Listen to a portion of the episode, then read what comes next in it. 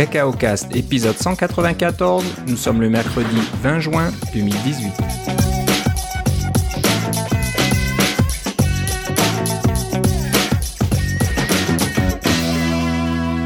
Bonjour et bienvenue à tous dans ce nouvel épisode de Cacao Cast. Comme d'habitude, Philippe Casgrain est avec moi. Comment ça va, Philippe? Ça va très bien. Et toi, Philippe? Ça va très bien. L'été s'en vient, les vacances s'en viennent. Hein. On en parlait euh, tout juste avant de commencer l'enregistrement. Donc Philippe, euh, bah, on t'attrape juste avant que tu partes en vacances euh, demain. Donc heureusement qu'on fait l'enregistrement aujourd'hui. Ça va être peut-être encore une fois le dernier enregistrement avant l'été. On va prendre notre petite pause estivale parce que bon, on est un peu à droite à gauche chacun de notre côté, donc c'est pas facile de se rencontrer pour enregistrer. Si on trouve le moyen de le faire, on essaiera quand même de le faire, mais sinon. Oui, mais on était supposé le faire hier soir, sauf que t'as dit, il faut que je fasse mes exercices avec mon Apple Watch, puis on n'a pas fait de podcast. Ouais, ouais, alors c'est un peu compliqué. Il y a, il y a eu conflit euh, de planning, là, euh, changement de plan de dernière minute. Et oui, quand on doit fermer ses cercles sur son Apple Watch tous les jours, et eh ben, le temps compte. C'est ça. Tu vois, t'es, t'es, coincé toi aussi. Ça fait, euh, ça fait combien de jours t'es rendu là, consécutif là? 110 jours. Et voilà, c'est ça. C'est comme ça que ça commence. Félicitations. C'est ça. On veut pas, on veut pas euh, casser le, le, rythme. On se dit, il suffit qu'on le fasse une fois, puis après c'est fini. On, on, arrêtera de le faire. Donc, euh, je me suis dit, qu'est-ce que je fais? Là, j'ai pas le temps. Si je rentre et qu'on enregistre, j'aurai pas le temps de faire un petit peu d'exercice pour fermer mon, mes cercles. Donc euh, il a fallu euh, sacrifier le podcast hier soir. c'est pour ça qu'on enregistre aujourd'hui. Bon, euh, la dernière fois qu'on s'est parlé, c'était juste avant la WWDC. Donc comme vous le savez tous, ça s'est passé à San José. et il y a eu tout un tas d'annonces principalement logicielles. Donc on se demandait s'il y aurait peut-être un peu de matériel. Il y a eu zéro matériel, même pas, même pas une petite comment on dit, c'est un, petit euh, avant-goût comme ils avaient fait pour le iMac Pro, je crois, l'année dernière. Oui, ou aussi pour le Mac Pro en 2013 ou des choses comme ça. Donc, voilà, ils avaient montré des trucs en disant. ou le HomePod. Exactement. Là, c'est rien. C'est pas pas une petite image, rien, zéro. Euh, le, le, matériel n'était vraiment pas en, euh, en, vedette. Ah, mais ceci dit, de, depuis avant-hier, pour nos, nos amis français de France, vous pouvez acheter un HomePod et c'est disponible en, en, en France maintenant. Ouais. Apparemment, euh, le Siri fonctionne en français de France. Aussi, euh, donc. Euh, et alors puis toi, en tu peux en acheter un, mais moi, je, moi, c'est pas vrai que je vais faire marcher, marcher Siri en français de France à ma maison. Ouais, il va pas te comprendre. ouais, c'est ça. Quand tu vas dire que ça, c'est gossant ou que t'as barré la porte et Siri, elle va dire quoi, pardon? Qu'est-ce que vous dites? Je ne comprends pas. Comment? Euh, voilà, non mais euh, et en plus c'est bien d'avoir un peu attendu parce que maintenant que euh, AirPlay euh, bah, AirPlay. Le HomePod supporte euh, multi-pièces, donc de jouer euh, du son dans, dans synchronisé dans plusieurs pièces et aussi euh, le mode stéréo. Donc si vous avez les moyens de vous payer deux HomePod, ouais. puis les mettre autour de votre télé par exemple, et eh ben vous pouvez voilà écouter. Ou plutôt dans un coin de chaque pièce pour bien remplir l'espace. Mais ceci ouais. dit, moi ce que j'aime pas beaucoup du HomePod, c'est le fait qu'il n'y a pas aucune autre entrée. Donc si vous décidez de plus avoir d'appareil iOS chez vous, euh, vous pouvez pas vraiment mettre de musique dedans. C'est pas comme si vous ouais, brancher un. un c'est un peu embêtant. Ouais, Alors moi je suis plus euh, Sonos, j'en ai, ai, pas 50 parce que c'est pas donné non plus, mais j'en ai deux, ça marche très bien, ça fait multi-pièces, euh, stéréo, etc. depuis longtemps. Stéréo je suis pas sûr à la limite, mais bon c'est pas grave.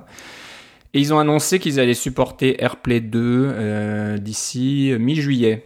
Ah, bah c'est bien. Donc euh, voilà, j'ai hâte de voir ce que ça va donner parce que j'avais essayé de faire fonctionner AirPlay en utilisant une application qui s'appelle Sonos, Air Sonos, je crois. Ouais, je pense que t'en avais déjà parlé. Euh, de, ouais, et puis ça marchait pas. Il y avait tellement de latence que c'était pas possible. C'est moi, ce qui m'empêchait d'avoir, euh, c'est moi ce qui m'empêchait d'avoir un, un haut-parleur intelligent comme ça à la maison, c'est que on avait une petite perruche et euh, quand on se met à, à, parler ou à faire de la musique, elle faisait plus de bruit que la musique. Essayer d'enterrer la musique. Euh, la, la, petite perruche est maintenant décédée. Oh. Alors, c'est triste un peu, mais d'un autre côté, ça veut dire qu'enfin, je peux mettre de la musique dans la maison. Ouais, sans, euh... sans, entendre euh, la perruche qui essaie de l'enterrer, alors. Qui chante encore plus fort. C'est cela. Ok, bon, mais qui sait? Peut-être au retour de tes vacances, un petit HomePod. Tu te feras plaisir, qui sait, il y a pas un anniversaire bientôt, quelque chose comme ça? Ouais, il y a toujours quelque chose. Est-ce qu'on a vraiment besoin d'une excuse? Ouais. bah si t'en achètes un, tu m'en parleras, euh, puis on, on, verra comment ça fonctionne. C'est cela. Voilà, donc euh, voilà, donc matériel annoncé à WDC 0. Par contre, euh, iOS 12, euh, macOS 10 Mojave. Mojave. C'est ça, Mojave. Et euh, qu'est-ce que tu dis? WatchOS 5, c'était les grosses annonces. Euh, je pense que c'est. Ah, il y, a un, y a un tvOS aussi. Et tvOS. Euh, oui, qui supporte maintenant le, le, Dolby Atmos. ouais, pour ceux qui ont euh, des, des, systèmes compatibles. Ouais. Euh, alors, ce qui est bien, c'est que ça. Ça supporte euh, Atmos sans changer de matériel. Donc votre dernière génération d'Apple TV. Euh, L'Apple TV 4K, on s'entend là. ah oui, c'est la 4K, pardon. Ouais. Donc euh, il faut pas acheter une nouvelle 4K Atmos, je sais pas quoi. Mais tu vois là, on, vient d'en parler là. Je pense qu'on en a parlé plus que ce qu'on a entendu dans toute la keynote alors. Ouais, il y avait pas grand chose à dire hein, sur l'Apple TV, euh, mais il paraît qu'il y a beaucoup de nouveautés. Euh, on m'a conseillé de regarder, j'ai pas eu le temps encore, de regarder la session sur euh, comment ça s'appelle TV, je me rappelle plus, TV Kit ou je sais plus. What's New in TVOS ou quelque chose comme ça. Ouais, What's New in TVOS, quelque chose comme ça. Il paraît qu'il y a quand même beaucoup, beaucoup de nouveautés. Donc euh, ça, on n'en a pas parlé vraiment dans la keynote, mais il y a du nouveau euh, au niveau de, de du framework euh, graphique, euh, présentation, etc. sur tvOS. Donc euh, oui, j'avoue que j'ai pas regardé beaucoup de vidéos. J'ai regardé les vidéos principaux. J'en ai quelques-uns que j'ai que j'ai trouvé vraiment bien, mais j'ai pas pas un temps infini non plus là. Ouais, on est, ça. alors c'est c'est si, si je pense que je l'ai pas trouvé encore, mais il doit y avoir une liste de, de de, de, recommandations de regarder dans cet ordre-là les différents trucs là. Et puis si on a des auditeurs qui euh, qui, qui aiment TVOS ou qui ont déjà regardé ces vidéos-là, qui ont des petits commentaires à nous faire, c'est sûr que c'est toujours apprécié. Ouais, ouais. Et moi je serais pas étonné qu'il y ait une sorte de convergence. On va en parler après euh, entre entre iOS et tvOS parce que les applications tvOS sont légèrement différentes. C'est pas la même façon de fonctionner.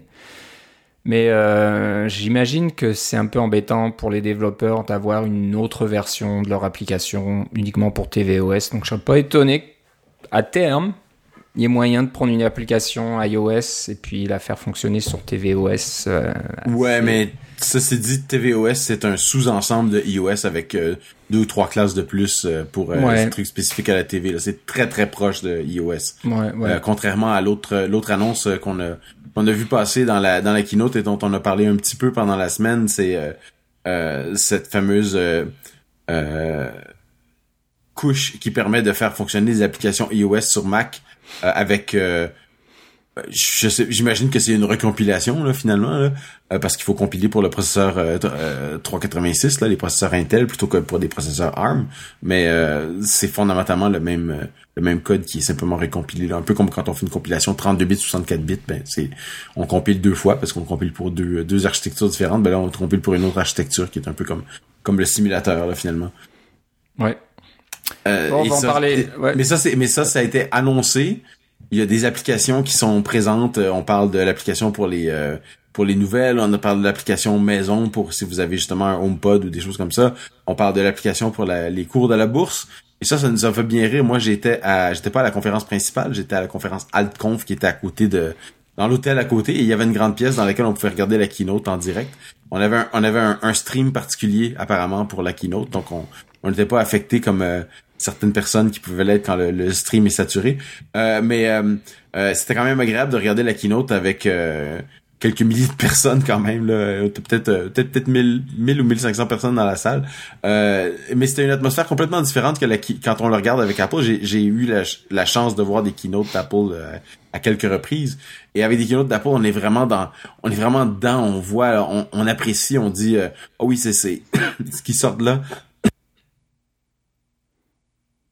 Euh, ça va sûrement faire euh, tout, va certainement très bien marcher euh, j'adore j'adore. Alors que quand on est détaché dans une pièce à côté avec 1500 autres personnes qui sont souvent des, des, développeurs ou des designers ou des choses comme ça il y a beaucoup plus de sarcasme. Alors chaque fois que l'application cours de la bourse était présentée et comment qu'elle était magnifique et qu'il l'utilisait tout le monde tout le monde dans la salle ouais l'application des cours de la bourse c'était comme c'était très sarcastique. Mais c'était très rigolo d'être d'être là pour pour voir ça et, et participer un peu.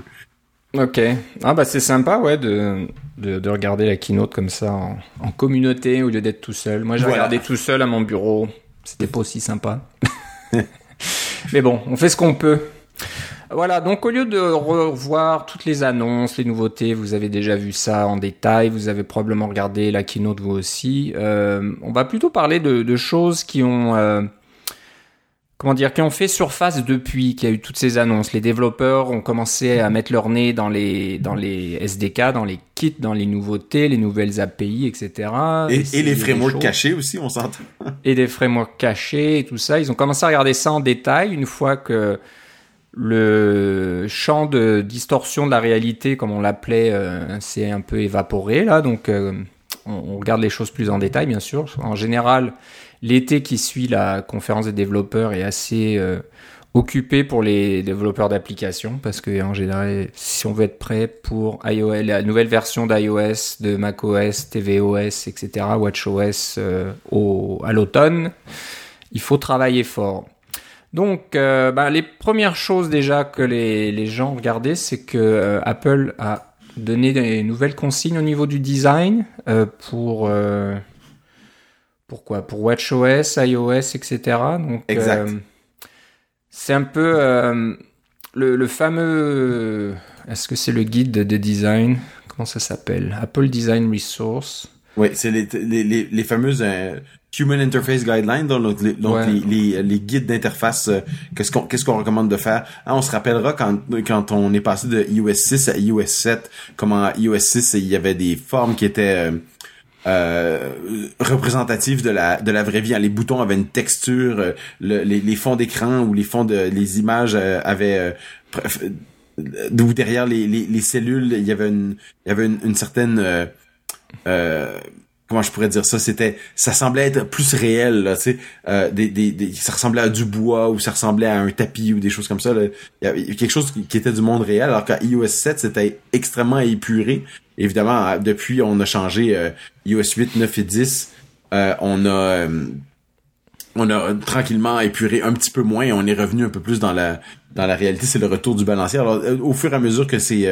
ces guides-là de design pour garder les choses un peu plus neuves, un peu plus fraîches, un peu plus euh, un peu plus modernes à chaque fois là pour que votre application, on n'ait pas l'impression que ce soit un truc qui date d'il y a, d'il y a quelques années. Euh, vous pouvez suivre ces, euh, ces consignes-là pour vous aider à, à mettre à jour ou rafraîchir votre interface.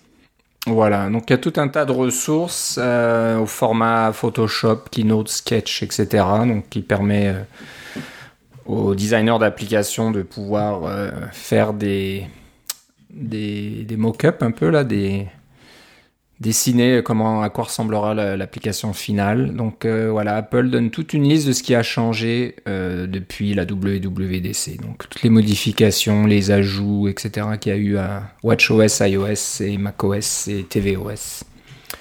Donc euh, bah, si vous verrez ça, c'est sur developer.apple.com oblique design oblique what's new. Le, le, lien sera bien sûr dans les notes de l'émission si vous n'avez pas eu le temps de noter tout ça.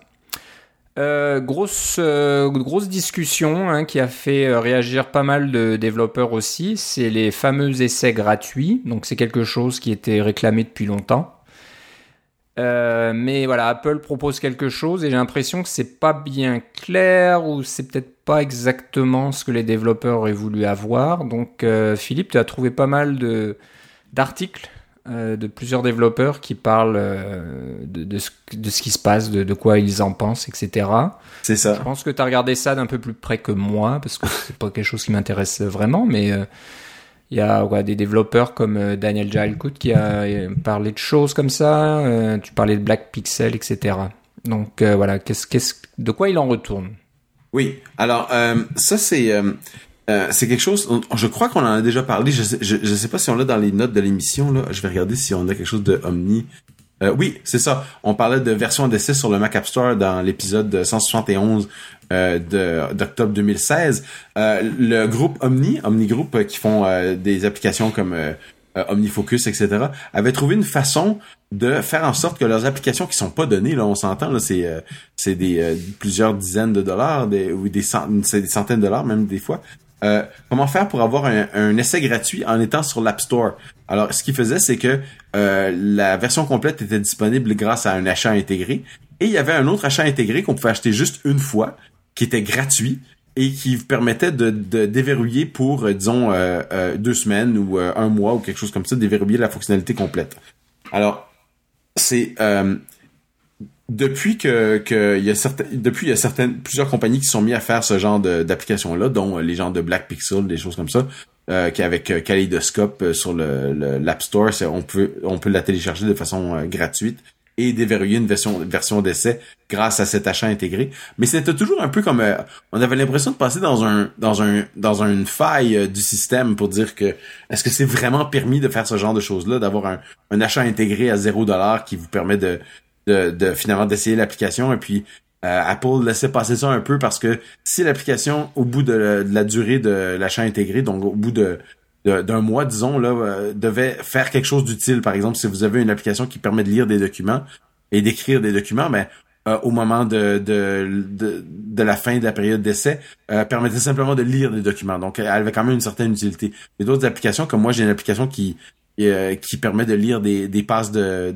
de créer des passes wallet grâce à votre pour votre train au Canada.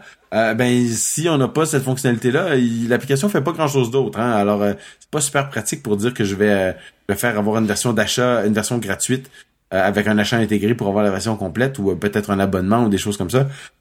parce que l'application par elle-même, elle, fait rien s'il n'y a pas cette, fonctionnalité là qui, qui, est utile. Ce que Apple a fait, c'est qu'ils ont maintenant clarifié les règles du jeu pour ce qui est de, de ces achats intégrés qui permettent de faire un, un essai gratuit.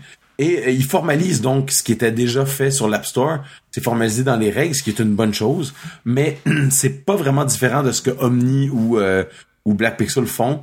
Euh, l'application doit quand même être d'être utile quand l'achat intégré est terminé. Et ils ont codifié un peu comme par exemple ça peut être si vous avez un essai gratuit qui dure 14 jours, eh bien il faut que l'achat intégré s'appelle essai gratuit 14 jours. Il y a un faut vraiment que ça s'appelle comme ça. Faut pas que ça s'appelle juste essai gratuit. Ou faut pas juste que ça s'appelle euh, essai gratuit pour quelques jours. Faut vraiment que ça soit précis. Et ça, tous les achats intégrés euh, font partie du euh, des, des reviews de l'App Store. Donc, quand vous l'envoyez pour votre application pour que à Apple pour qu'elle soit évaluée, vous envoyez aussi des achats intégrés pour qu'elle soit évaluée. Donc, il y a quelqu'un à l'autre bout qui va vérifier et valider que ce que vous avez mis, c'est conforme aux règles. Donc, c'est simplement une clarification de ces règles-là. Euh, ce qui est une bonne chose parce qu'avant c'était comme je disais c'était plus un euh, on a l'impression d'être d'être entre deux failles. Euh, donc c'est vraiment officiel. On peut vraiment faire des applications comme ça qui permettent d'avoir un, essai gratuit. Mais ceci dit ça met vraiment tout le poids de de, de cette manip là sur le développeur. Votre application si vous réussissez à faire ça elle va être elle va devenir gratuite. Donc elle va être listée comme une application gratuite et ça va être listé en petit, comme n'importe quelle application qui a des achats intégrés. Tous les parents qui ont acheté des jeux pour leurs enfants, t'en as déjà parlé, ont déjà vu ces applications-là, sont gratuites, oui, puis les achats intégrés sont listés. Euh, faut chercher un peu pour les trouver, hein, les achats intégrés, savoir qu'est-ce qu'ils font. Euh, donc, euh, votre application ne peut plus être une application payante. Donc, vous êtes plus dans le palmarès des applications payantes, vous êtes dans le palmarès des applications gratuites, et ça, des applications gratuites, il y en a je sais pas moi, 100 fois plus que des applications payantes, 1000 fois plus. C'est sûr que la vaste majorité des applications dans l'App Store sont, sont payantes, sont gratuites, pardon, plus que payantes. Les gens adorent les applications gratuites. Euh, donc, il y a ces, désavantages-là, et en plus de ça, tout le travail que vous avez à faire euh, pour euh, pour rendre votre application conforme, c'est tout vous qui devez créer ça, tester ça, utiliser les frameworks StoreKit. Oui, le framework existe. StoreKit vous permet de faire des achats intégrés. Mais si vous avez jamais utilisé StoreKit ou que votre application n'était pas conçue au départ pour gérer des achats intégrés, non seulement les achats, mais aussi la restauration des achats. Quand quelqu'un achète votre, votre application et euh, efface son téléphone et retélécharge l'application, vous devez pouvoir permettre à la personne de réactiver son, euh, son achat ou son abonnement, des choses comme ça. Il y a toutes sortes de règles qui, qui sont en place euh, pour que qui sont mises en place par rapport pour avec avec raison là. Je suis content que ces règles-là existent, mais c'est toutes sortes de choses qu'il faut faire en plus pour euh, pouvoir gérer ce genre de de, de scénario-là. Alors c'est une nouvelle façon de penser pour bien des gens pour leur application. C'est pas toujours facile euh, et c'est ma foi beaucoup de travail. C'est un peu comme l'analogie que j'utiliserais, c'est les, les nouveaux MacBook Pro par rapport aux anciens MacBook Pro. Les anciens MacBook Pro, il y avait des ports pour faire n'importe quoi, hein? Euh, des ports HDMI, des ports USB, des ports euh, euh, magnétiques pour la recharge, des ports audio, tout, était tout était présent, même un port pour une carte de mémoire. mais maintenant, le nouveau MacBook Pro, il y a juste des ports USB-C et là, c'est à vous d'acheter des adapteurs pour brancher dans les ports USB-C pour pour brancher vos périphériques USB normales, pour brancher votre carte SD, pour brancher votre euh, votre vos, vos, écrans, pour brancher toutes ces choses-là. Alors Apple a externalisé un peu le problème, mais c'est un peu avec le, la même chose avec l'App Store. Ils ont externalisé le problème des, euh, des, des achats intégrés, des pardon, des essais gratuits en disant voilà, vous pouvez faire des achats gratuits, des essais gratuits comme ça si vous voulez, mais nous ce qu'on veut vraiment c'est que votre logiciel ça, ça soit euh, quelque chose qui a un, un revenu de soit gratuit, soit un revenu récurrent style euh, abonnement. Là. Apple est très très clair que c'est ça qu'ils veulent. Euh, c'est faire ça qu'ils veulent pousser les gens. Euh, donc d'où forcer les développeurs à utiliser StoreKit pour pouvoir s'aligner vers cette version-là des choses. Ouais, alors pour rendre la vie des développeurs plus facile, donc tu parlais de Black Pixel, ils ont développé un, une petite toolkit qui s'appelle IAP Kit. Oui. App Purchase Kit. Et donc, euh, voilà, apparemment, ils se sont inspirés de ce que tu disais, là, Omnigroup, et euh, ils font quelque chose de similaire, mais ils ont, ils ont créé un kit euh, qui peut être utilisé par tous les développeurs. Voilà.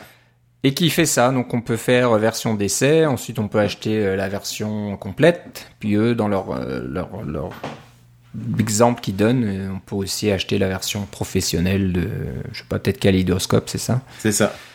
Euh, voilà, donc si si euh, vous voulez pas vraiment vous arracher les cheveux et, comprendre tous les tenants et les aboutissants euh, de, de, de toutes les API qu'il faut euh, utiliser pour faire fonctionner tout ça, bah, jetez un coup d'œil à Black Pixel IAP Kit.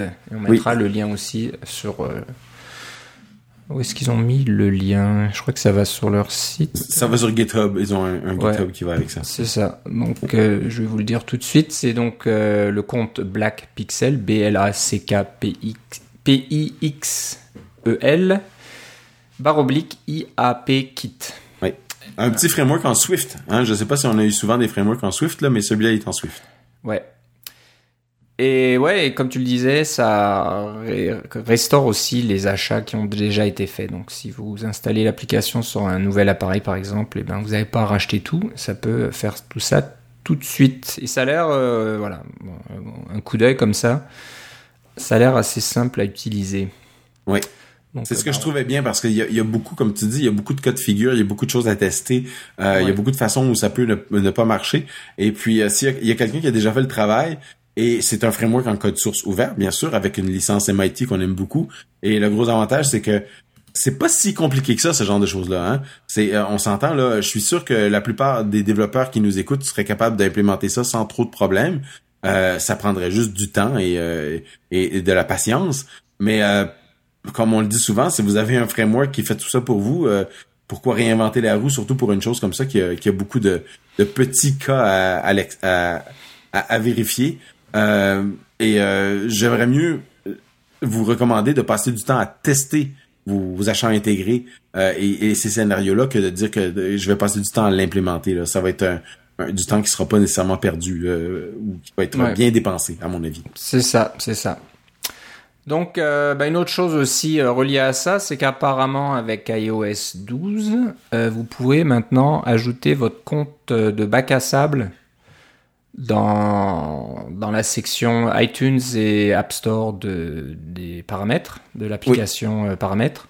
Donc ça c'est une bonne chose aussi, hein, parce que jusque-là, euh, bah, quand vous voulez... Euh, en plus, je crois que quand tout, tout ce qui est test, test de App Store et achat intégré, etc., ça doit se faire sur l'appareil. Hein. Je pense pas que Toujours, puisse faire ce genre de choses sur le simulateur. Exact.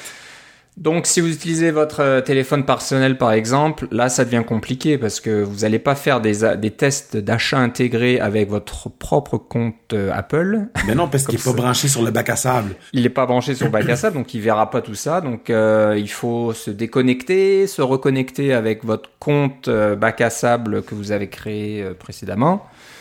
Et c'est vrai que c'était un peu compliqué. Mais là maintenant. Mais c'est pas juste, c'est pas juste que c'est compliqué, c'est que c'est vraiment embêtant parce que votre votre identifiant Apple qui est quand est utilisé sur votre téléphone euh, à ce moment-là, euh, tout est branché là-dessus. Hein? Votre iCloud pour les pour les copies de sauvegarde, votre e-message, votre euh, toute votre identité est, est, liée à, est liée à ça. C'est vraiment un paquet de troubles de changer ça. Ouais, c'est vrai. Alors, c'est c'est moi c'est encore plus ça. Alors, c'est sûr que les développeurs qui ont plusieurs machines plusieurs appareils peuvent savoir des appareils de test qui sont plus prêts à sacrifier pour avoir cette euh, cette euh, facilité de tester des, des achats intégrés dans le bac à sable parce qu'il faut toujours les tester dans le bac à sable avant de les envoyer en production. Hein, n'importe quel développeur euh, qui, qui connaît son, moindrement son affaire va vous dire ça. Mais de le faire sur votre appareil perso ou peut-être que des iPhone 10, peut-être que vous en avez juste un hein, finalement, puis, peut-être que c'est le vôtre. Alors euh, c'est votre iPhone personnel parce que ça coûte vraiment cher. Là. c'est pas tout le monde qui peut se permettre d'avoir des iPhone 10 de test. Alors, euh, alors que vous voulez vraiment le tester, euh, ça va vous faciliter énormément la vie cette euh, cette nouvelle fonctionnalité de, du bac à sable des pour les achats intégrés. Ouais, mais il faut attendre iOS 12 par contre. Donc il faudra quand même peut-être mettre la version bêta, il faudra prendre un peu de risque. ouais, mais ceux qui ont des ceux qui ont des iPhone 10, je pense qu'ils ont déjà ils ont déjà été tentés de mettre la version bêta parce qu'ils veulent se faire des Mimoji. Ouais, c'est vrai, les, les fameux Mimoji, c'est très tentant. Ouais. Euh, on parlait tout à l'heure donc un peu de la convergence euh, macOS iOS et la fameuse application des euh, des cours de la bourse. Des cours de la bourse qui font rire tout le monde et ça s'appelle Marzipan. Alors j'ai pas regardé d'où ça vient Marzipan. C'est un nom de code qui est sorti dans la presse. comme étant le nom de code interne de cette technologie qui permet donc de faire rouler des, des applications iOS sur macOS. Euh, Apple a dit euh, que ça allait sortir l'année dernière, mais ils ont parlé ça, ils ont dit que c'était un projet secret. Hein? C'était, je pense que dans la keynote, là, il y a ces mots-là qui sont apparus là, euh, et puis ils ont pas voulu le nommer. Alors, au lieu de ne pas le nommer ou d'utiliser le nom bête d'Apple, ben tout le monde l'appelle marzipan. C'est massepain en français, hein. C'est comme la pâtisserie, c'est du massepain. Alors peut-être que c'est un clin d'œil à, à Android où il y a toujours des versions qui sont basées sur des pâtisseries ou des, des gourmandises là. Alors ça en est une autre pâtisserie ou gourmandise. Bah ça doit être ça, j'imagine. Alors il y a un développeur qui s'appelle Steve Throwtown Smith. J'espère que je prononce son nom correctement. Euh, ben qui c'est un peu un hacker là sur les bords. C'est il, se fait connaître un peu en en fouillant dans les, dans les librairies, dans les SDK, les choses comme ça. Donc souvent, il va découvrir qu'il y a des nouvelles versions de d'Apple Watch, d'appareils iPhone, etc. qui commencent à apparaître quelque part. Juste, juste en fouillant dans les euh, dans les frameworks et en, en, faisant la liste de toutes les chaînes de caractères, des choses comme ça. Un travail de moine quelquefois. C'est un peu ça. Donc il est connu pour ça, euh, mais là il a fait quelque chose d'assez intéressant, c'est qu'il a il a réussi à développer une application donc euh, Marzipan avant que le SDK soit disponible, hein, parce que bien sûr ça a été annoncé, mais je crois que ça sera disponible qu'en 2019. C'est ce qu'Apple a dit, oui, 2019. ouais, donc euh, ben il a quand même réussi en mettant son élan dedans, en décompilant des choses, en regardant dans les librairies ou je ne sais quoi, à faire fonctionner ça. Donc il, il peut écrire déjà des petites applications. Euh, en Swift, j'imagine, et euh, qui fonctionnent donc sur macOS, des, donc des applications iOS qui fonctionnent sur macOS. Et euh, ben voilà, il a créé un petit framework pour faire ça, pour euh, aider les gens à faire ça. Donc euh, je sais pas comment ça fonctionne son petit framework. Je pense que c'est quoi? Ça prend un projet Xcode et ça va rajouter ce qu'il faut. C'est ça les les différents les différents entêtes, des choses comme ça pour pouvoir avoir accès au au, au nouveau système qui s'appelle le iOS macOS. Hein. Alors on a iOS, on a macOS et maintenant on a iOS Mac. Euh, alors, c'est le, le, un troisième cible. Euh, c'est, tout. Euh, il dit bien, n'utilisez pas cela là, mais le fait est que lui a réussi à le faire pour certaines de ses applications et voilà, ces applications fonctionnent dans une fenêtre sur macOS. Donc le, le, système est là, mais bien sûr il est loin d'être complet. Hein. On s'entend que Apple a fait le, le, minimum nécessaire, le strict minimum nécessaire pour s'assurer que les choses fonctionnent euh, pour euh, les quatre applications qu'on a mentionnées tantôt, là, euh, hein, les cours de la bourse, Home, et je pense les, les mémos vocaux, et puis il y, y en a une autre là. peut-être les livres qui a été écrit comme ça. mais ceci dit, c'est pas c'est pas un gros euh, c'est pas un framework très complet encore. C'est un peu comme les premières personnes qui ont fait des applications natives sur euh, sur iPhone en décompilant les, les, différents frameworks là pour avoir les en tête puis pouvoir programmer en Objective C puis pouvoir compiler euh, des, des compiler sur ARM parce qu'ils avaient un compilateur GCC qui était capable de, de gérer du code ARM. Ben voilà, c'est le même principe là. C'est pas c'est pas si compliqué que ça, mais ça vaut, lui est connu comme tu dis pour étant comme étant un des premiers à le faire. Ouais, ouais. Alors je regarde un petit peu son projet là sur GitHub euh, qui s'appelle Marzipanify. Ouais. Et c'est juste un main.m. Donc c'est assez marrant. C'est ça. Et si on regarde euh, un, petit peu comme ça, euh, le code là-dedans, c'est pas mal de manipulation de playlists et de trucs comme ça. Donc il, il fait ce qu'il faut pour que le Mac pense que c'est donc une application compatible Marzipan hein, qui, qui, qui fait iOS macOS et l'exécute euh, comme il faut. Donc voilà, c'est ce qu'il fait. Il, il, bricole les infos pilistes, euh, il change des fichiers par-ci par-là, je sais pas ce qu'il fait, mais. Ouais. Et là, évidemment, ça, ça prend macOS euh, Mojave, hein, la, nouvelle version de macOS. C'est pas n'importe quelle version de macOS qui fonctionne avec ça. Voilà. Donc j'imagine qu'il a pris les applications existantes dont tu parlais, puis il a regardé comment elles s'exécutent. Donc il doit être très bon lui avec le debugger de Xcode. pour les ressources qui sont euh, utilisées, les fichiers qui sont accédés, écrits, modifiés, etc. Et puis voilà, il a fait pareil, j'imagine, et ça permet de faire marcher son petit, euh, ses petites applications. Donc voilà, je vous donnerai, on vous donnera le lien de, de son projet sur GitHub dans les notes de l'émission, ce sera plus facile. Mais bon, c'est intéressant. Et euh, ce qu'il disait dans un de ses tweets, c'est que qu'il dit qu'il y a quasiment aucune différence entre une application euh, qui est compilée pour le simulateur iOS et une application Marzipan. Donc euh, voilà, c'est assez intéressant ça. Pas, tellement surprenant que ce soit le même genre de technologie. Hein. Ouais, ouais. Donc voilà, quand vous prenez votre, votre projet et que vous l'exécutez dans le simulateur, ben, la compilation et puis tout ce qui se passe en arrière-plan, euh, c'est la même chose un petit peu. Ouais, mais c'est ça, c'est que quand on compile pour le simulateur, on compile pour euh, euh, évidemment un processeur Intel. Et si vous avez déjà fouillé avec les différents outils dont on a déjà mentionné, là, comme SimFolders et des choses comme ça, vous pouvez aller chercher les points app.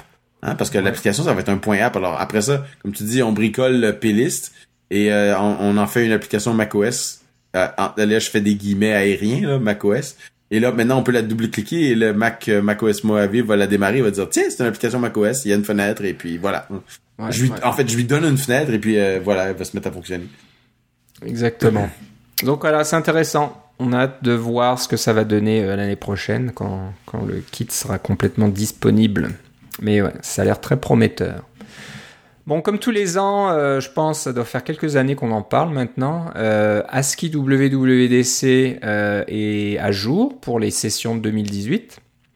Donc, comme vous le savez, c'est euh, la version texte des sessions de la WWDC. Donc, on peut chercher comme ça avec une recherche textuelle. Donc ça, c'est vraiment très pratique parce que si vous cherchez vraiment une API bien particulière ou une technologie bien spécifique, au lieu de, de regarder euh, des, des, vidéos euh, entières de plusieurs heures là les unes après les autres, euh, bah, c'est bien plus rapide de faire une petite recherche textuelle.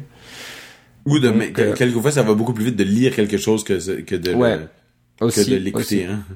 Donc voilà, d'après Matt Thompson, il y aurait combien? 83 sessions sur 133 qui ont été passé en texte et c'était le 18 juin donc euh, bon ça va ça va très vite. Je pense qu'il y a pas mal de bénévoles euh, qui, qui ont mis la main à la pâte et puis euh, qui font fonctionner qui, qui font toute cette transcription ce qui est, font ça c'est du boulot hein. ouais, c'est du boulot mais c'est quelque chose qu'on peut paralléliser vraiment très bien. Alors c'est quelque chose qui se distribue très bien comme très bien. comme tâche. donc ça va vite euh, voilà, donc allez sur ASCII, a s c i i www.dc.com euh, pour avoir accès à tout ça. Et je pense qu'il y a, est-ce qu'il y a les anciennes? Euh, oui, normalement, 2017, 2016, jusqu'où ça va? 2015, 2014, 2013, 2012. Donc à partir de 2010. Ouais, toutes les années, on a les vidéos disponibles librement. Ouais, ouais. Donc 8 ans déjà de, de contenu là. Donc vous pouvez aller assez loin. Et j'ai remarqué que dans les sessions cette année, des fois, euh, à la fin de la session, en général, le présentateur va vous donner des liens euh, sur d'autres sessions. Et souvent, il disait, ben, regardez la session euh, de, en 2017 ou des fois même en 2016, donc des choses qui ont été introduites à l'époque, que ce soit des, des, technologies côté Swift ou je ne sais quoi. C'est ça, mais en plus ils ont pas ils ont pas besoin de répéter la même session d'une année à l'autre comme ça. Ouais, ouais. Donc euh, ben des fois au lieu d'aller chercher la vidéo, vous pouvez aller sur askiwwdc.com et puis faire une recherche et ah oui, c'est vrai que si je retourne dans cette session, j'ai toute l'information euh, qui m'intéresse. Ou si vous êtes en Corée du Sud et que vous avez acheté un iPhone 3GS tout neuf. oui, c'est ça. Tu, l'as vu passer celle-là? Ouais, j'ai entendu parler de ça, ouais. Apparemment, ils ont ils ont découvert un conteneur contenant des euh, des iPhone 3GS. Ah, et puis ils sont décidés à les vendre et ils, les vendent 40 dollars. Donc, c'est comme ben, ou c'est quelque chose comme une trentaine d'euros ou quelque chose comme ça, puis vous pouvez avoir un iPhone 3GS neuf. Ouais, euh, je sais pas quelle version d'iOS. iOS 6, au maximum, ouais, c'est ça. Ouais, ben dis donc. Et, le, et le connecteur, évidemment, le connecteur 30 pins. Hein, c'est, ouais, c'est vrai. C'est pas, pas le nouveau connecteur Lightning. Non, j'en ai eu un, un 3GS. Ouais. C'était, c'est un bon appareil. Moi aussi d'ailleurs, ouais. Il est mort. J'aimais bien. Euh, moi, je sais pas où il est. Il doit être dans un tiroir quelque part. il est mort et l'écran s'est décollé, alors euh, je peux plus rien Ouf, ok. Ouais, c'est ça.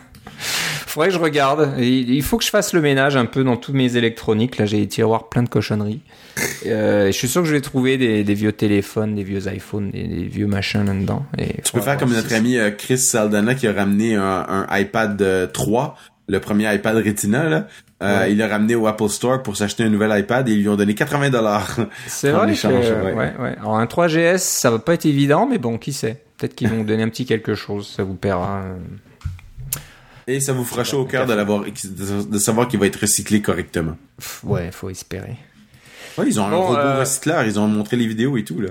Ouais, mais je sais pas jusqu'à quelle quelle génération euh, d'appareils ça, ça peut quelle génération d'appareils ça peut recycler quoi Peut-être c'est les dernières générations. Je sais pas si ça fait toutes les générations. Qui sait?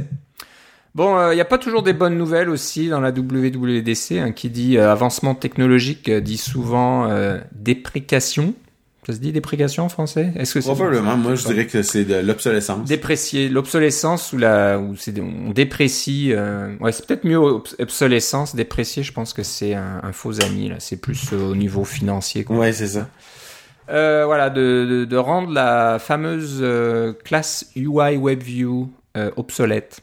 Donc, euh, ben, elle a été beaucoup utilisée hein, depuis sa création. Il y a beaucoup d'applications qui utilisent UI WebView dans vos propres applications. Des fois, ben, je sais pas, quand vous voulez mettre euh, euh, une petite section à propos dans votre euh, application, au lieu de coder tout ça avec UIKit, des fois une petite WebView qui charge une page HTML, soit inclus dans vos ressources, soit directement téléchargé de l'internet. Des fois, c'est l'idéal. Ouais, c'est beaucoup plus simple. C'est plus simple et puis c'est plus facile de faire de la mise en page, de faire tout un tas de choses avec HTML. Et eh ben voilà, c'est fini. Il faut plus utiliser UI WebView. Ça veut pas dire qu'il y a plus de de vue euh, de navigateur, bien sûr, mais il faut utiliser la classe WK pour WebKit WebView. Oui. Donc voilà, c'est Brady Edson euh, d'Apple qui travaille sur WebKit euh, qui dit ça et apparemment c'est la même chose sur le WebView de, dans le Mac par exemple. Donc oui. le premier commentaire c'est de Daniel Gilcoot qui fait ah bon il y a plus de WebView sur le Mac. Puis je pense que lui, il est intéressé parce qu'il écrit Mars Edit et puis Mars Edit doit pas mal utiliser de WebView. Oui, Donc, euh, je pense qu'il a du travail. Faut espérer que Web, WK WebView et UI WebView sont quand même assez similaires. Oui, mais c'est pas, c'est pas, on peut pas juste remplacer l'un par l'autre directement. Il y a un petit peu de code à, arranger correctement. Les méthodes déléguées, je pense, sont pas exactement les mêmes. Ouais, donc je pense que voilà pour les applications un peu comme euh, celle de Daniel, euh, ça va lui occuper l'été lui aussi de, de, de, changer tout ça. Mais ça c'était c'était dans l'air depuis longtemps euh, c'est euh, que c'est qu'il fallait plus utiliser UI WebView. En fait depuis que WK WebView est sorti, mais là maintenant ce qui a changé la donne c'est toutes ces histoires de de Spectre et Meltdown là c'est c'est ces failles de de processeurs qui sont accessibles par le web là. Alors les UI WebView n'est pas du tout préparé pour ce genre de d'attaque, alors que WK WebView l'est. Alors il faut au niveau de la sécurité là, il y a pas de il y a pas de doute, il faut utiliser WK WebView et c'est pour ça que là ils ont finalement mis la le marteau là, la classe est, est obsolète en ce moment et ils ont été bien insistants qu'elle va disparaître. Donc, euh, probablement que si vous voulez que votre application soit compatible avec euh, iOS 13, euh, dans le sens qu'elle démarre sur iOS 13, il faut que vous ayez plus de UI WebView dedans. Parce que là, c'est quand même c'est quand même bluffant. Là. Des applications qui sont développées sur iOS 3 et 4 continuent de fonctionner sur iOS 11. Hein. Ça, c'est quand même assez assez fantastique dans un sens, d'un point de vue technologique. Mais là, il y a des choses qui, qui vont vraiment disparaître pour des raisons de sécurité. Là, au plus que ces vieilles applications soient des, des trucs non, non sécuritaires. Ouais, puis surtout qu'Apple a annoncé pas mal de choses au niveau euh, de la protection de la vie privée. Donc euh, ces fameux euh, ces fameuses empreintes là, même même si vous mettez des protections, vous bloquez les trackers, etc les sites ont quand même moyen de, reconnaître l'empreinte, on va dire, de votre machine. Donc, euh, ça va utiliser toutes les API disponibles pour savoir euh, quel type de navigateur vous utilisez, peut-être quel type de machine, Windows, Mac, etc. Et euh, à la fin, ils vont avoir une, vue assez unique de votre machine et ils vont pouvoir vous reconnaître quand vous allez revenir, toujours avec votre même machine, même si vous avez mis toutes les protections qu'il faut pour pas qu'on sache d'où vous venez. Euh, ils vont réussir à vous reconnaître. Donc Apple a annoncé qu'il y a des choses qui allaient, être faites maintenant, et j'imagine que c'est fait dans Safari, qui utilise WK WebView, et si vous voulez profiter des mêmes sécurités puis des mêmes fonctionnalités, il faut que vous aussi vous utilisiez la, même classe que Safari utilise.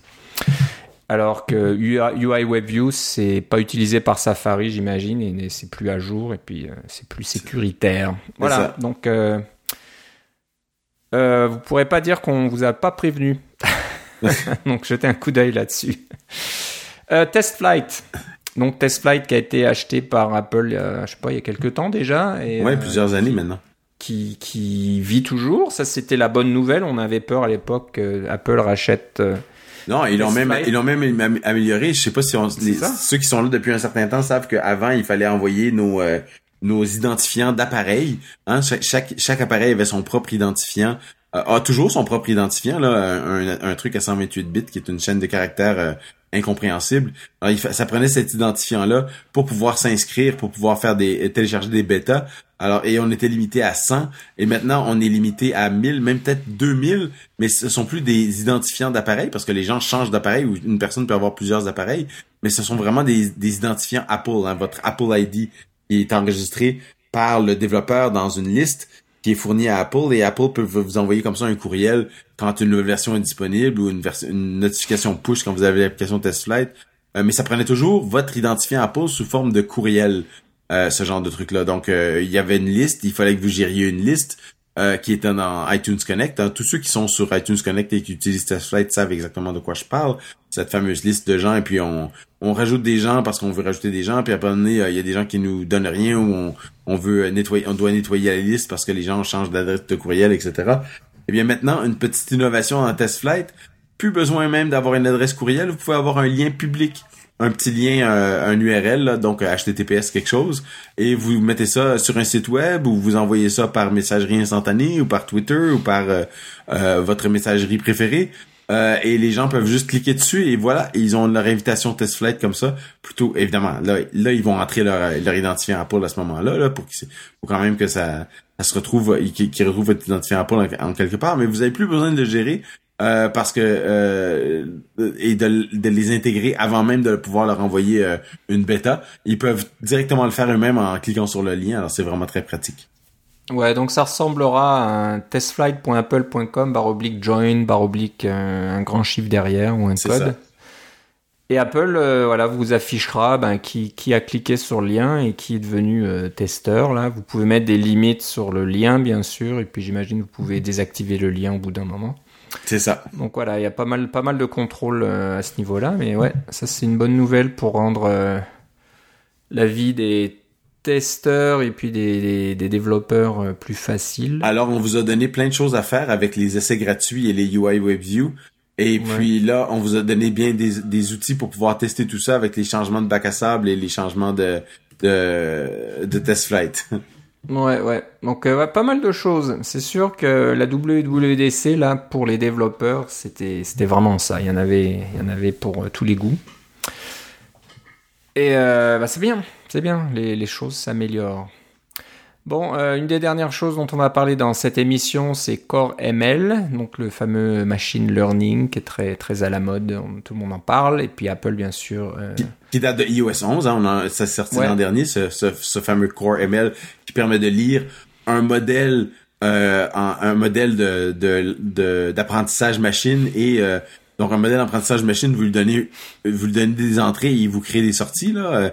Euh, ou de, par exemple des prédictions ou des, des, différentes ou des images ou des choses comme ça. Mais le modèle, ça prenait toujours euh, un, euh, un, il fallait qu'il soit créé par un autre logiciel. Souvent, il y a des, des logiciels en Python euh, qui tournent sur un serveur qui permettent de, de faire cet apprentissage machine là, Il y a toutes sortes de, de, de trucs. Il y a même euh, Google avec TensorFlow qui est un une, une, branche de Swift et des choses comme ça qui, qui permettent de faire euh, ce genre d'apprentissage machine parce que ça prend des, des tonnes et des tonnes de données pour faire un apprentissage machine convenable.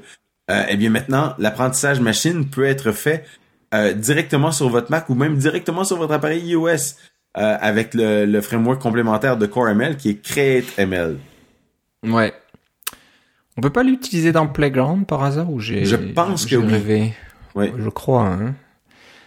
Euh, donc, euh, tu as trouvé un article de Matt Thompson, encore lui, sur flight.school. Oui, c'est son, son, nouveau site. On a, son nouveau site. Je, okay. crois qu'on en a déjà parlé.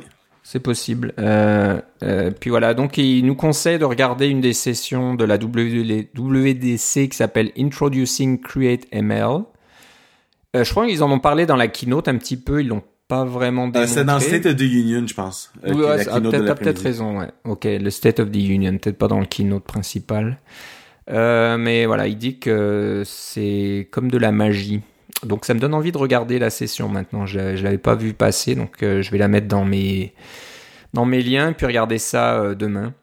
Parce que c'est intéressant de voir comment ça fonctionne. Et puis c'est vrai que ça rend euh, tout ce qui, toute cette technologie là de d'apprentissage machine plus abordable hein, parce que ça fait un peu peur au début. On regarde ça et je roule là là je vais rien y comprendre. Ça va être très théorique très compliqué.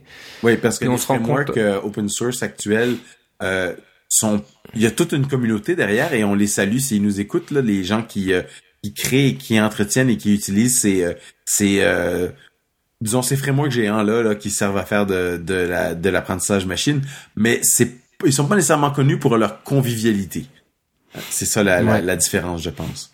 Ouais ouais. Ils sont très puissants mais pas nécessairement conviviaux. Ouais donc là euh, je pense qu'ils ont fait quelque chose de beaucoup plus euh, graphique, j'imagine. Je sais pas, je dis ça, mais euh... Euh, non, c'est que c'est des API beaucoup plus simples pour apprendre, simple, pour okay. créer du euh, des, des, des, des, fichiers d'apprentissage machine. Et ce qui est ce qui est intéressant, c'est que ce framework-là est entièrement en Swift. Donc, pour l'utiliser, vous devez utiliser le langage Swift. probablement que si vous faisiez un petit pont Objective-C avec du Swift, vous pourriez l'utiliser comme ça, mais il est vraiment conçu pour être utilisé à partir du langage Swift. C'est ce que je trouve intéressant. C'est le premier framework officiel d'Apple qui sort, qui est vraiment euh, Swift en premier. Okay. Euh, alors, avant d'être Objective-C en premier. Excellent. Et comme tu, alors... comme tu dis, le petit article de, de, de Matt Thompson est très bien écrit et vous donne une, une un bon aperçu de ce qu'on peut faire avec, euh, avec CreateML euh, pour euh, l'entraîner à partir de données. Mais bien sûr, les sessions CreateML sur la sont, sont aussi fortement recommandées. Je trouvais juste que c'était une petite application rigolote de, euh, de CreateML. Ouais, ouais. Donc voilà, allez jeter un coup d'œil sur le site flight, f l i g h t.school. Puis vous trouvez donc euh, un article qui donne ça, plusieurs liens sur quelques références, etc., sur quelques sites qui vous permettent d'apprendre à utiliser CreateML aussi. Bon, euh, dernier petit truc, donc ça c'est plus note plus personnelle, Philippe. Euh, un petit film d'animation euh, d'une de tes filles. Oui. Euh, qui est sur Vimeo. Donc, oui. Bon, c'était son, son projet de fin d'année, fin d'études, c'est ça? C'est ça, c'est le projet de fin d'études. Ça a pris un an et demi à faire. Euh, ça dure environ 45 secondes. Alors, si vous voulez rigoler un peu pendant 45 secondes, euh, vous pouvez aller voir le film de ma fille. Euh, je vous encourage à aller le voir. Et, et, je peux vous en parler maintenant parce que son c'est de l'animation 3D. Elle a fait une animation 2D, mais elle a pas sorti son film sur Vimeo avant de le sortir pendant. Ça, a pris plus de plus d'un an pour le sortir. Alors que celui-là, elle a décidé de le sortir tout de suite. Elle vient d'avoir son son diplôme d'animation 3D et elle a décidé de le mettre tout de suite sur Vimeo. Alors, j'en profite pour en faire part à nos auditeurs et je vous conseille d'aller le voir. C'est un, c'est un petit peu sanglant à la fin. Là. Regardez-le pas tout, tout, de suite avec un, avec un jeune enfant. Euh, euh, mais euh, disons un, un, un, un préado. à partir d'un préado, il devrait pas avoir de problème. Ouais, ça devrait aller. Et le film d'animation s'appelle Sashimi et vous comprendrez pourquoi à la fin du film. Alors si vous allez sur vimeo.com baroblique 271893933, euh, ben voilà, vous tomberez sur le film d'animation de Cynthia. Euh, cette fin de semaine, je suis allé voir Les Incroyables 2, qui était euh, pas mal. Et j'ai aussi vu, avant le film, il y a un court métrage qui a été fait par... c'est Dao, je pense que ça s'appelle. Ouais, et c'est quelqu'un de Toronto parce qu'on voit on voit la tour de la tour Sienne de Toronto en arrière-plan au tout début. Ah, j'avais pas réalisé ça. Oui, donc je pense que la jeune fille qui, je crois que c'est une jeune fille elle aussi qui a fait ce, bah, qui a fait, qui est à l'origine de, de l'histoire. elle n'a pas travaillé seule. Hein. Il y a une grosse, il y a toute une équipe là-dessus. Là. Le, film de Cynthia, elle a tout fait tout seul, sauf la musique et quelques voix. Euh, mais tout, tout, le reste est fait tout seul. Euh, les films de Pixar, on s'entend que c'est pas une personne qui le fait, c'est une personne qui est à l'origine souvent. Mais euh, là, il y avait quand même une grosse équipe derrière. Et ça paraît parce que ce petit film de Pixar qui dure quoi, 8 ou 9 minutes là, il est absolument euh, ils arrivent à compter à raconter une histoire fantastique en en, quelques minutes. C'est c'est j'adore ces petits films au départ des des, des, films de Pixar moi je l'ai vu euh, je l'ai vu hier les incroyables 2 alors c'est la même chose. C'est très émouvant la petite histoire là donc oui, euh, oui. ça ça touche ça va toucher les parents beaucoup de parents. Mais voilà j'imagine bien Cynthia faisant partie de Pixar un de ces jours là c'est elle est bien partie pour ça si c'est ce qui l'intéresse où il euh, y, a, y, a, tellement maintenant de compagnies de, de création de, de films en 3D. Donc oui, c'est ça. Il y, a une, y, a une forte demande quand même pour faire ce genre de création. Une forte demande. Il y, en a, j'imagine, à Montréal pas mal. Il y en a en France aussi. Euh, je pense que les Minions, là, c'est fait par une équipe française. Oui. Tout ce qui, tout ce qui est euh, Minions ou Détestable Moi, c'est, une équipe française. Ouais, donc euh, beaucoup de choses, et pas uniquement Pixar en Californie, un peu partout, mais voilà, on lui, on lui souhaite beaucoup de succès, et ce petit film d'animation donne une bonne idée de quoi elle est capable de faire, et puis je pense qu'elle ira loin. Donc on a hâte de voir la suite, et j'imagine que tu nous mettras au courant hein, quand il y aura des nouveautés, des, des choses. Certainement. C'est un, un, un, petit peu chauvin, mais euh, je, allez, allez quand même le voir, ça sera pas 45 secondes euh, trop perdu. Non, non, c'est très bien fait, c'est très... Encore une fois, regardez pas ça avec des, des petits enfants. Parce qu'ils comprendront pas. Et il y a un certain décalage, on va dire, entre, entre les personnages. Là. Ouais. Je veux pas vous en dire trop. Donc voilà, vimeo.com baroblique 271893933. Bon, Ou voilà. alors cherchez Cynthia Casgrain sur Vimeo, ça va marcher aussi. Cynthia Casgrain, voilà, c'est ça marche aussi. Euh, bah voilà, c'est on arrive au bout de notre épisode. Donc comme je disais au début, euh, tu vas partir en vacances demain, donc euh, on va pas se parler pendant un petit un certain temps. Donc encore une fois, on verra si on peut enregistrer euh, dans l'été. Si on peut pas, ben, on se retrouvera en septembre. Donc euh, ne vous inquiétez pas, on sera toujours là. Oui, il va sûrement avoir des annonces d'Apple euh, en septembre. C'est Ouais, ouais, je pense qu'il y a là, il y a beaucoup de choses. Vu qu'il n'y a pas eu grand chose de matériel depuis le début de l'année quasiment, à part. et encore, je sais pas là, ça me vient pas à l'esprit, mais le HomePod avait été annoncé il y a bien longtemps déjà. Donc je pense que là, il, y a, il va y avoir sûrement une nouvelle montre qui s'en vient là parce que là, la mienne est un peu fatiguée et puis moi j'ai la, la, série 2 là et euh, WatchOS 5 ne supporte pas la série 0. Hein. Si vous avez une, une euh, Watch originale, euh, vous pourrez pas installer WatchOS 5 dessus. Et WatchOS 5 semble être une très bonne amélioration par rapport aux autres WatchOS. Par exemple, il va détecter automatiquement euh, beaucoup plus facilement quand vous faites vos exercices. Ce qui est, c'est toujours ah j'ai oublié de partir mon exercice ou des choses comme ça. Et enfin, enfin, il va avoir un support pour les podcasts sur la montre. Alors, euh, quand vous faites de la course à pied ou des exercices et que vous avez juste votre montre, vous n'avez pas besoin de dire, et vous n'avez pas besoin de dire, ah, euh, je vais écouter simplement de la musique ou Apple Music ou des choses comme ça, euh, si vous avez la chance d'avoir une montre avec cellulaire. Non, non, ça supporte les podcasts maintenant.